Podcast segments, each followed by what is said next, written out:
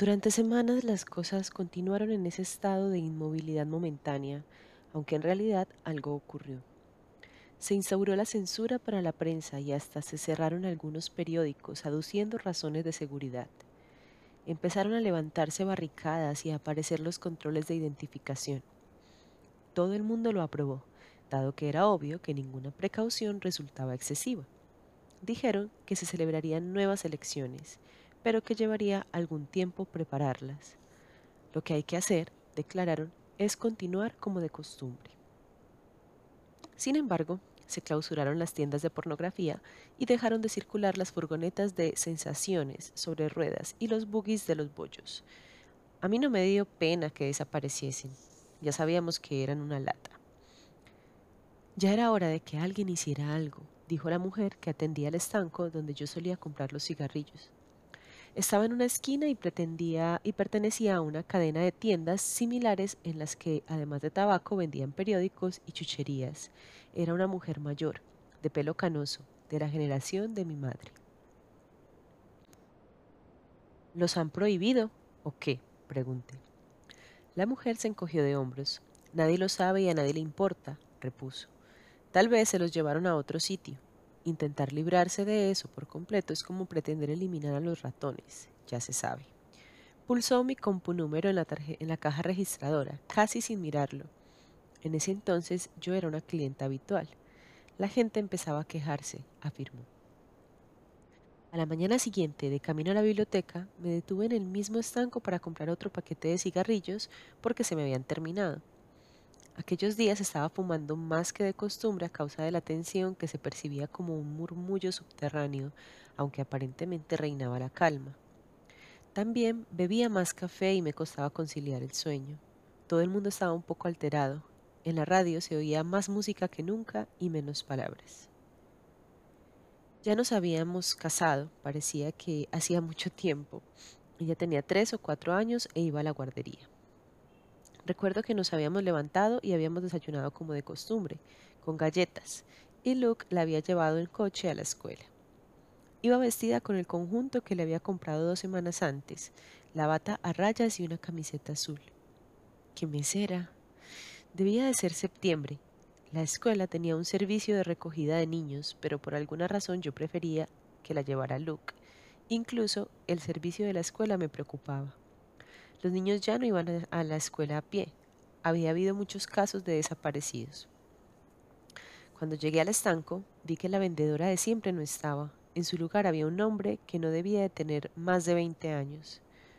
¿Está enferma? Le pregunté mientras le entregaba la tarjeta. ¿Quién? me preguntó en un tono que me pareció agresivo.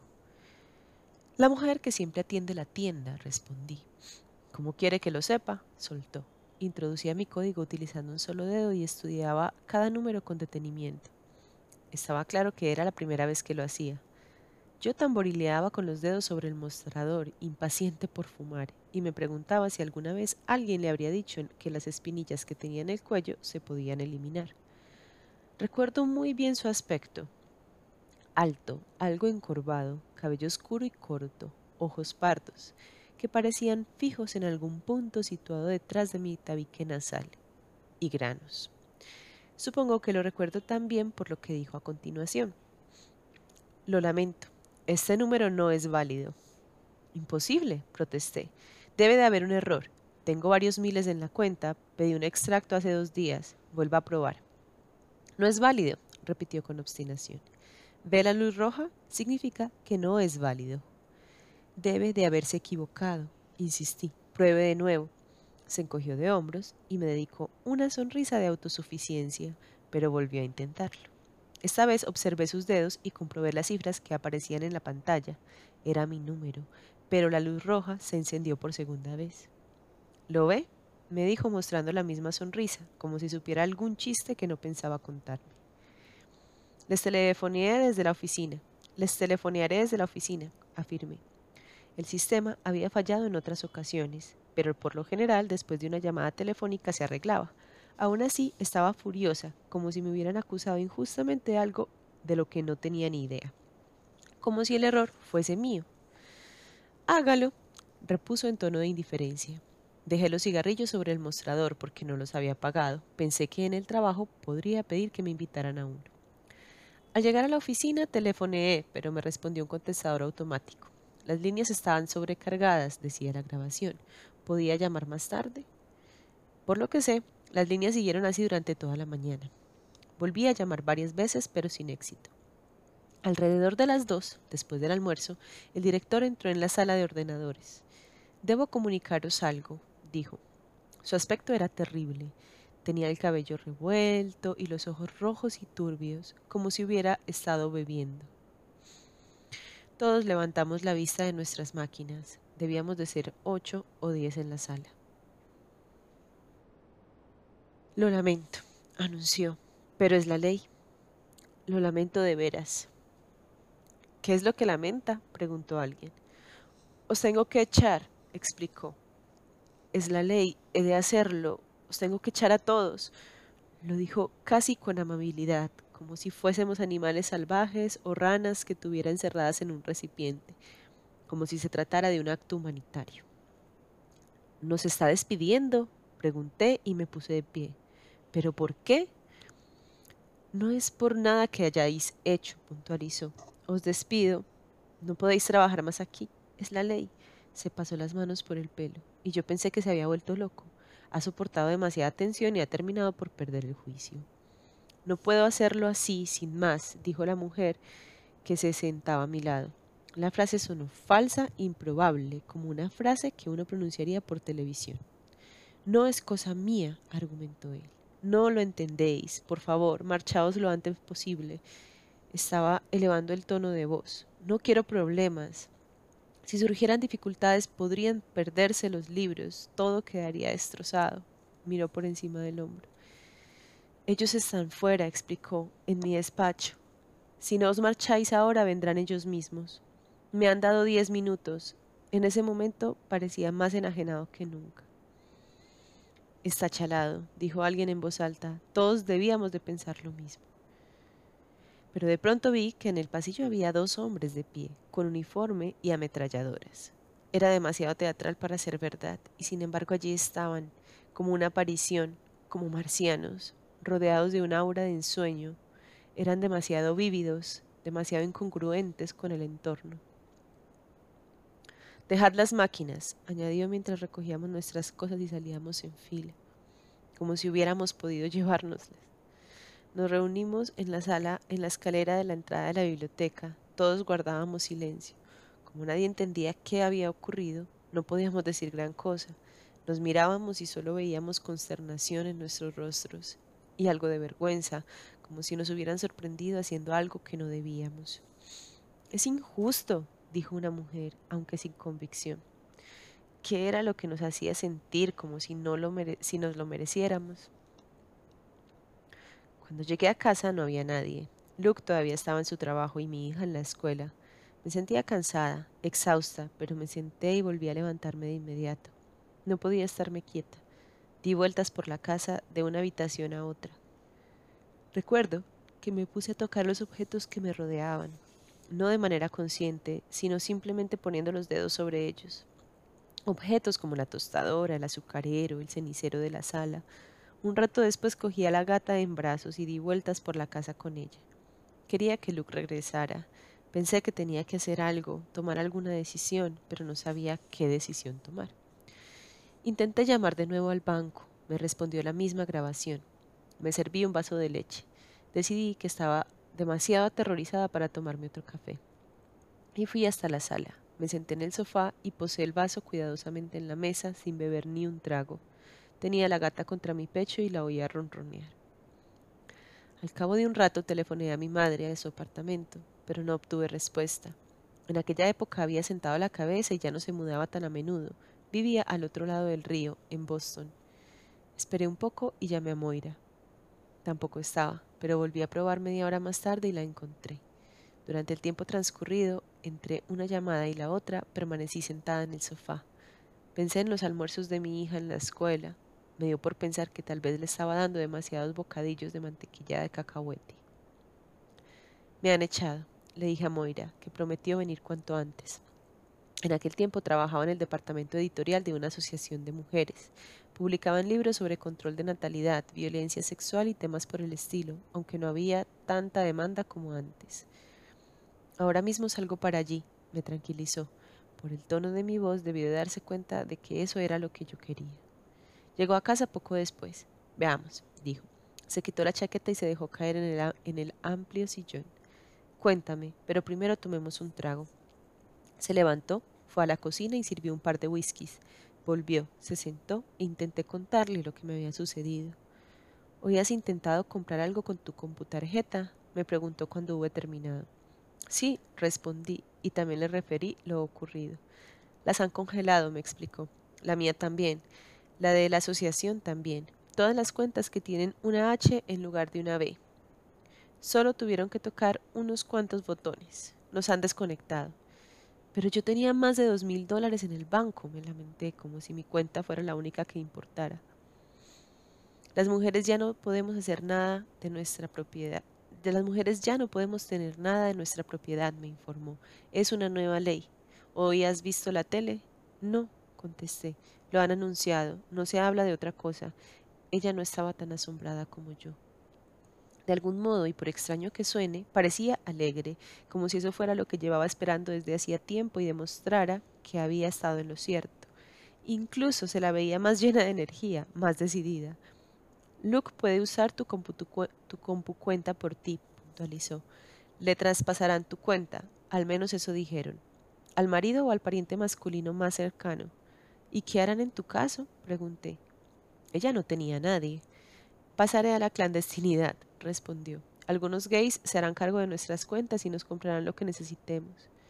Pero, ¿por qué? pregunté indignada. ¿Por qué lo han hecho? Ya no tiene sentido averiguar el por qué, concluyó Moira. Tenían que hacerlo de ese modo, las compucuentas y los empleos al mismo tiempo. De lo contrario, ¿te imaginas lo que habría ocurrido en los aeropuertos? No quieren que vayamos a ningún sitio. Eso dalo por hecho. Voy a buscar a mi hija a la escuela. Conduje con un cuidado exagerado. Cuando Luke llegó a casa ya no estaba, yo estaba sentada junto a la mesa de la cocina. ella estaba dibujando con los rotuladores en su mesita del rincón, en el que habíamos pegado sus pinturas junto a la nevera. Luke se arrodilló a mi lado y, y me rodeó con sus brazos.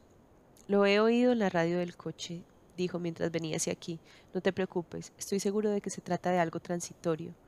¿Han dado alguna explicación? Pregunté. No, respondió. Saldremos de esta, me aseguró mientras me abrazaba. No tienes idea de lo que representa, le dije. Me siento como si me hubieran amputado los pies. No lloraba y tampoco podía abrazarla. No es más que un contratiempo, repuso intentando calmarme. Supongo que te quedarás con todo mi dinero, comenté, y eso que aún no estoy muerta. Quería hacer una broma, pero me salió una frase macabra. Calla, me pidió. Aún estaba arrodillado en el suelo. Sabes que siempre te cuidaré. Ya empieza a tratarme con aire protector, pensé, y tú ya empiezas a ponerte paranoica. Me dije. Lo, sé, respondí, te quiero. Más tarde, cuando la niña estaba acostada y nosotros cenábamos y dejé de temblar, le relaté lo que me había sucedido esa tarde. Le hablé del inesperado anuncio del director. Si no fuera tan espantoso, habría resultado divertido, comenté. Yo creía que estaba borracho, y tal vez lo fuera así, pero el ejército estaba allí de verdad. Luego recordé algo que había visto, pero en lo que en aquel momento no había reparado. No era el ejército, era otro ejército.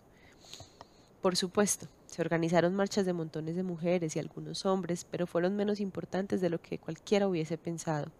Creo que la gente sentía pánico, y cuando se supo que la policía o el ejército o quien fuera abriría fuego apenas empezara una sola de esas marchas, éstas se interrumpieron. Volaron dos o tres edificios, oficinas de correos y estaciones de metro, pero ni siquiera se podía saber a ciencia cierta quién estaba haciendo todo eso. Podía haber sido el ejército para justificar los registros informáticos y los otros puerta a puerta. No participé en ninguna de esas marchas. Luke opinaba que era inútil y que yo tenía que pensar en ellos, en mi familia, en él y en ella. Y yo pensaba en mi familia. Empecé a dedicarme más a las tareas domésticas, a guisar. A la hora de comer intentaba contener las lágrimas. pero aquella vez me eché a llorar de forma inesperada y me senté junto a la ventana de la habitación mirando hacia afuera. Prácticamente no conocía a los vecinos y cuando nos encontrábamos en la calle nos cuidábamos mucho de no intercambiar ni una palabra más que el saludo de costumbre. Nadie quería que lo denunciaran por deslealtad. Al rememorar esta época también recuerdo a mi madre años antes. Yo debía de rondar los 14 o 15 años, la edad en que las hijas tienen más conflictos con su madre. Recuerdo que regresó a uno de sus muchos apartamentos con un grupo de mujeres que formaban parte de su siempre renovado círculo de amistades. Ese día habían participado en una manifestación.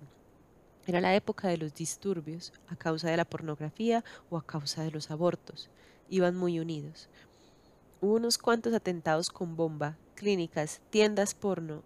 Era difícil seguir de cerca los acontecimientos. Mi madre tenía un morado en la cara y un poco de sangre.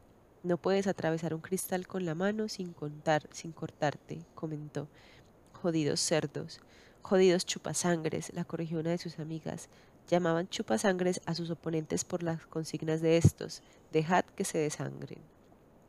Así que debía de llegar de algún altercado. Me fui a mi dormitorio porque no quería estar en su compañía. Hablaban demasiado y en voz muy alta. No me hacían ni caso y eso me ofendía. Mi madre y sus alborotadoras amigas. No entendía por qué tenían que vestirse de esa manera, con mono, como si fuera joven, y decir esas palabrotas. Eres una mojigata, me decía, generalmente en tono de satisfacción. Le encantaba ser más escandalosa que yo, más rebelde. Las adolescentes siempre son unas mojigatas. Estoy segura de que parte de mi desaprobación se debía a eso. Trámite, pura rutina, pero además esperaba de ella una vida más ceremoniosa, menos sujeta a la improvisación y a la huida constante. Sabe Dios que fuiste una hija deseada, me aseguraba en otros momentos, mientras me se entretenía mirando los álbumes de fotos donde me tenía guardada.